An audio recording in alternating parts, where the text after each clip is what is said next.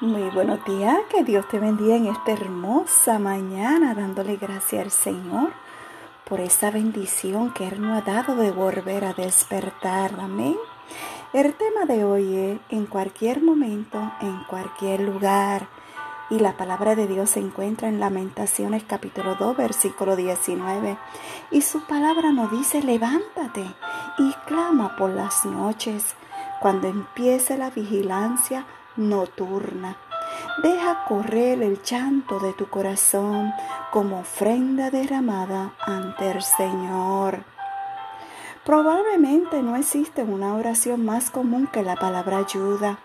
Aún las personas que no son conscientes que están llamando al Dios viviente claman por ayuda en momentos de desesperación, miedo o dolor, pero tú sabes que Dios está cerca, tú sabes que Él escucha, en fe crees que Él va a ayudar.